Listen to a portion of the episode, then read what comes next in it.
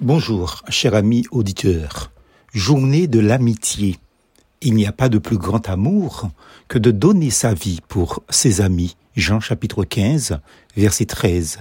La journée internationale de l'amitié a été proclamée en 2011 par l'Assemblée générale des Nations unies, article 65, alinéa 275 pour rappeler que l'amitié entre les peuples, les pays, les cultures et les individus inspire les efforts de paix et offre l'occasion de jeter des ponts entre communautés. Nous vivons un monde où les distances entre les individus sont tellement évidentes qu'il a fallu que des instances politiques adoptent une loi officielle afin de rappeler à leurs semblables l'importance de l'amitié.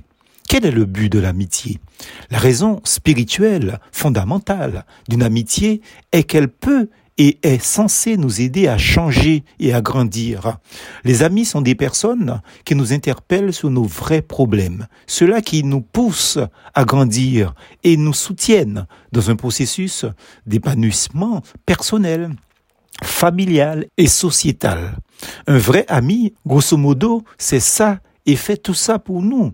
Comptez le nombre de personnes qui se disent autour de nous ou que vous dites vos amis, si vous pouvez dire sans conteste, ils m'ont fait grandir, ils m'ont poussé vers le haut, ils m'ont aidé à m'épanouir, alors oui, vous avez réellement des vrais amis.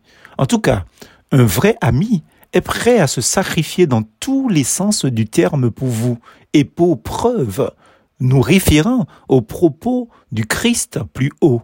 Il n'y a pas de plus grand amour que de donner sa vie pour ses amis. Jean 15, verset 13. Cette parole de Jésus à ses disciples dans la chambre haute a été prononcée peu avant son grand sacrifice à la croix. Car durant plusieurs années, Jésus a aussi traduit ses paroles en actes concrets dans la vie quotidienne qu'il a partagé avec non seulement les douze apôtres et disciples, mais aussi avec des inconnus. Prenez l'exemple de la femme samaritaine dans Jean chapitre 4. Le Seigneur Jésus a montré le vrai chemin de l'amitié à ses proches comme à tout son entourage. En vérité, pas besoin de motion de loi pour le démontrer naturellement. Comme le dit Salomon, l'ami aime en toutes circonstances et dans le malheur, il se montre un frère. Proverbe 17, verset 17. C'est plutôt le contraire, non? De ces prétendus amis, ces pseudo-personnes qui nous fréquentent par intérêt personnel. Cette amitié véritable, qui est d'abord un don de soi-même à l'autre, ne peut venir que d'un cœur repenti, converti à Christ, donc régénéré et habité par le Saint-Esprit d'amour divin, parce que l'amour de Dieu est déversé dans notre cœur par le Saint-Esprit qui nous a été donné, dit l'apôtre Paul, Romains 5, verset 5. Ce don d'amour, donc d'amitié, se doit d'être désintéressé pour être de qualité sincère et supérieure. Le texte cité est introduit par le commandement de nous aimer comme il nous a aimés, un appel clair à suivre son exemple.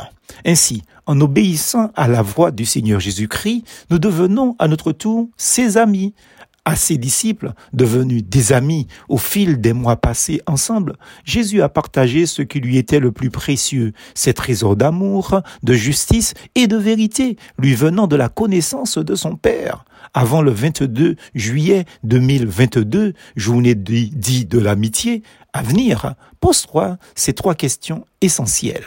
Celui qui a été appelé l'ami des pécheurs, Luc chapitre 7 verset 34, Jésus est-il devenu ton sauveur personnel et ton divin ami?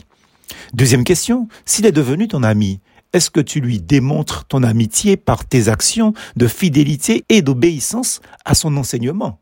Et enfin, si le Christ Jésus est devenu ton fidèle ami, es-tu à ton tour un ami fidèle dans tes amitiés avec tes semblables?